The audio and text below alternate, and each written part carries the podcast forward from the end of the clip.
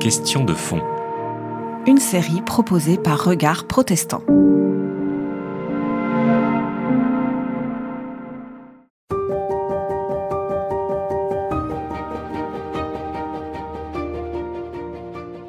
J'ai découvert Nadia Bolz-Weber en lisant Le New Yorker, dans un des très beaux articles dont ces journaux sont capables.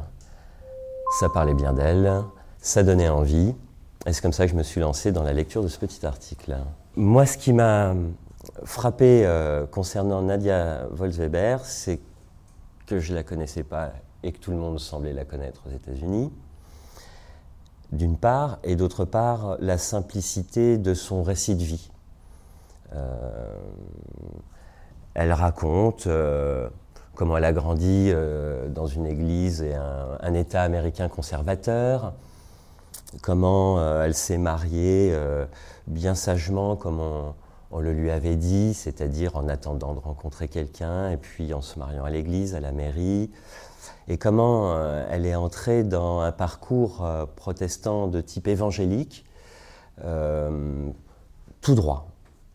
Et ce qu'elle raconte, c'est comment sa vie n'a pas été tout droit. Elle cache pas les, difficultés de vie qu'elle a eues, et c'est ça qui est particulièrement touchant. Elle raconte aussi ses accidents de vie avant son mariage. elle a un peu tout essayé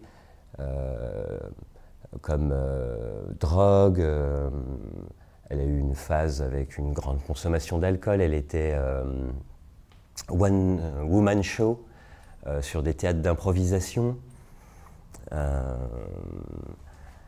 et sa vie est partie un petit peu en vrac à ce moment-là, comme elle le raconte, avec le langage que j'emploie exprès, là maintenant. Et, elle s'est retrouvée enceinte. Alors c'était avant son mariage hein, avec son pasteur luthérien s'est retrouvée enceinte, elle s'est retrouvée euh, fauchée, euh, sans emploi, ou plutôt avec un emploi à temps partiel comme euh, standardiste.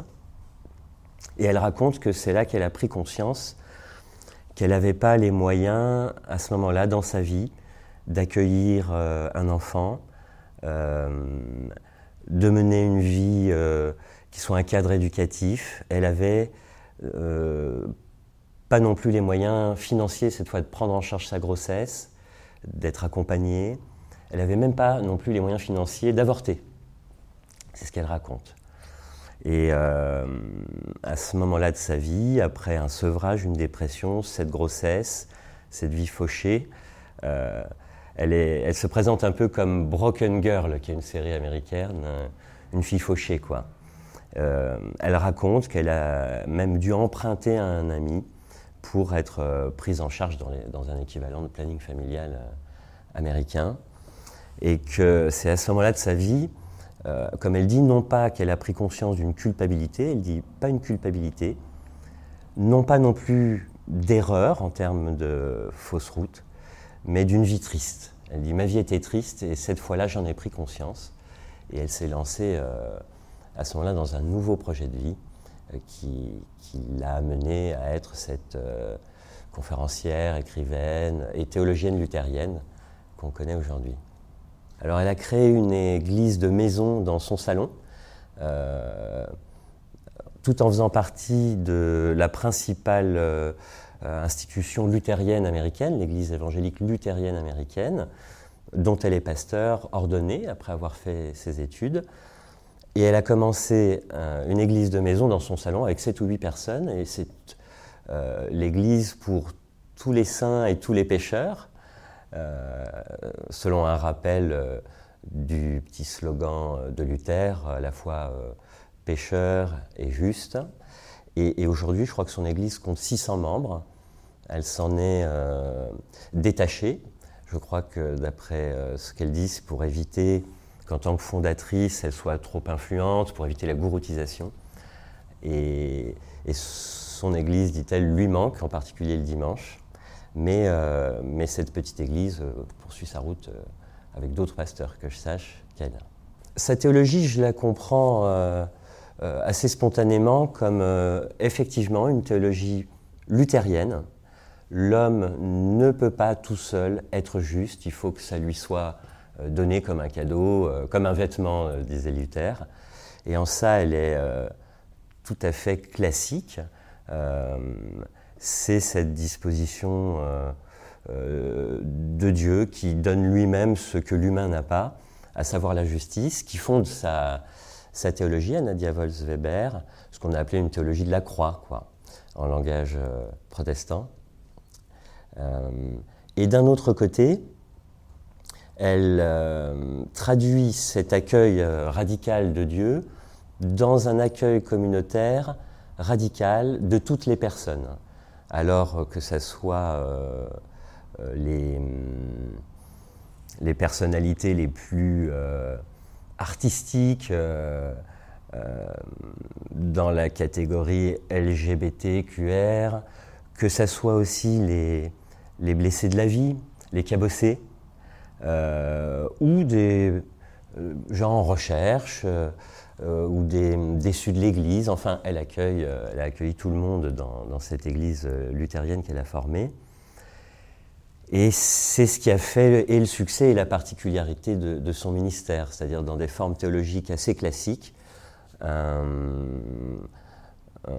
art de vivre assez moderne. Elle a d'autres euh, petites vidéos intéressantes où elle déclame euh, des poèmes liturgiques. Béni soit celui qui aujourd'hui cherche son chemin, béni soit celui qui euh, est à la peine, des choses comme ça. Quoi. Y a aux États-Unis euh, et dans les facs euh, de théologie et dans les facs euh, littéraires des ateliers d'écriture créative, d'écriture liturgique créative. Alors elle fait ça aussi. Les chaires sont souvent d'écriture créative sont souvent tenues par de grands intellectuels et des écrivaines. Peut-être qu'on la retrouvera un jour en chaire de théologie pratique, en écriture créative. Pour elle, euh, la théologie doit se fonder sur une compréhension de l'homme euh, euh, tel qu'il est, et pas tel qu'il devrait être. Tel qu'il est, c'est-à-dire un être de désir, et non pas tel qu'il devrait être selon certains, c'est-à-dire un être de morale d'abord. Et si bien, effectivement, que ces préconisations pastorales sont discutables et discutées. Euh, pour le public chrétien coincé, enfermé dans sa timidité, mal dans son corps, dans sa peau, elle vaut la peine d'être entendue, euh, avec ce message d'une bonne nouvelle qui est épanouie dans son corps, dans son désir, c'est bien. Elle en témoigne elle-même. Elle a cette image, elle parle d'une exfoliation, euh, c'est-à-dire quand on se fait faire un gommage, qu'on a la peau bien lisse, retrouver ses émotions, ses sensations. Elle le raconte dans sa propre vie. Et puis quand on a affaire à un public euh, euh, peut-être euh, d'une génération plus jeune, qui n'est nourri qu'au désir, au corps et à la culture pornographique également, alors là peut-être que ce public-là a plus besoin de découvrir le message un peu structurant du respect, du désir de l'autre, euh, et, des modalités de, relations courtoises et, un peu chastes. Alors elle fait du bien surtout à un certain public, et, elle en enflamme un autre qui aurait peut-être pas besoin d'être enflammé, effectivement. Mais tout ça euh, stresse beaucoup les associations de pédagogie, euh, d'éducation à la sexualité, des, associations qui ont toute leur place dans l'éducation populaire. Mais pour ces associations-là, elle est, elle est le diable. Elle est le diable. L'idée la plus forte que j'ai trouvée dans, dans son tout dernier livre, en tout cas dans cette dernière séquence euh, de communication de Nadia Bolzweber, c'est cette idée contenue dans son livre Shameless, sans honte. Il y avait d'ailleurs une série, euh, américaine excellente du même titre, Shameless, et qu'on retrouve aujourd'hui dans l'actualité. C'est-à-dire, euh, par exemple, aujourd'hui, on a cinq ou six États américains qui ont signé des propositions de loi interdisant l'avortement. Il y a même 25 États qui resserrent euh, cette euh, liberté euh, juridique des femmes de disposer de leur corps. Et, aujourd'hui, on retrouve euh, des démarches de loi, de lobbies sociaux également, pour à, nouveau entourer ces interruptions volontaires de grossesse, que ce soit en cas de viol, en cas de, de maladie, de drame, l'entourer de honte c'est interdit, ça ne se fait pas. Il y a même en Alabama le projet de criminaliser euh, jusqu'à la peine de mort. Je trouve que le grand mérite de Nadia Bolz-Weber, c'est d'être prête à parler de la fragilité, euh, d'être prête à parler de tout ce qui fait l'éducation sentimentale et morale. Et il y a finalement aujourd'hui beaucoup de gens prêts à parler de morale, mais peu pour accueillir la réalité sentimentale et morale telle qu'elle est.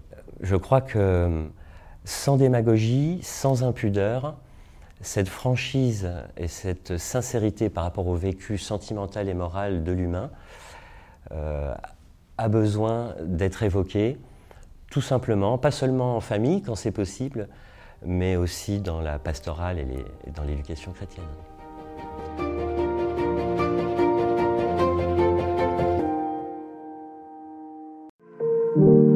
C'était Question de fond une série de regards protestants.